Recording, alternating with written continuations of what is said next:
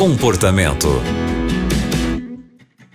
Bem-vindo ao Comportamento que está começando e é sempre muito bom ter você aqui com a gente para juntos aprendermos mais com as histórias que recebemos. Eu sou a Aline Carvalho e hoje quem vai nos ajudar é o Evandro Laire e ele é psicólogo.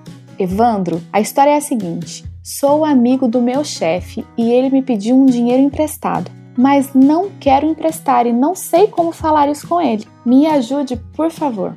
Evandro, como você pode ajudar o nosso ouvinte? Todas as vezes que a gente tem dificuldade em dizer não para alguém, a gente precisa considerar algumas coisas aqui importantes.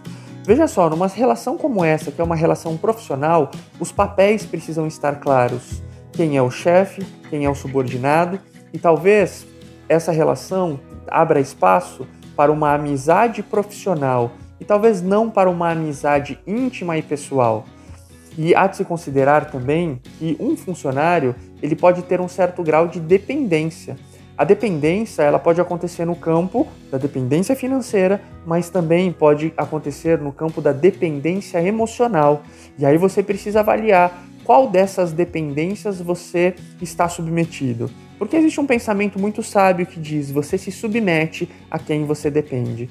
E talvez a dependência financeira desse trabalho seja tão grande para você que você tem medo de ser mal visto pelo chefe e aí você acaba se submetendo a algumas situações. Mas veja, isso não é nada bom e nada saudável para você que se encontra numa relação como essa. Há um conceito na psicologia chamado de limite de contato. Então, qual é o contato adequado a se ter com o outro? Qual é o limite deste contato a se ter com o outro? Então, todas essas questões é importante ser observadas. Mas para que você se resguarde, para que você se mantenha seguro no seu trabalho, lembre-se de que você precisa lembrar, você precisa entender que isso é uma relação profissional.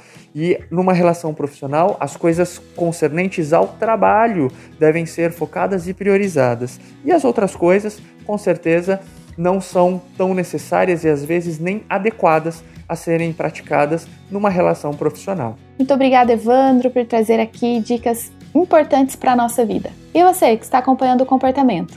Também está passando por alguma situação complicada no trabalho? Então é só escrever para a gente, porque aqui no Comportamento nós temos profissionais que poderão te ajudar. Envie um e-mail para comportamento@novotempo.com. Então é isso. Muito obrigada pela companhia e até o próximo programa.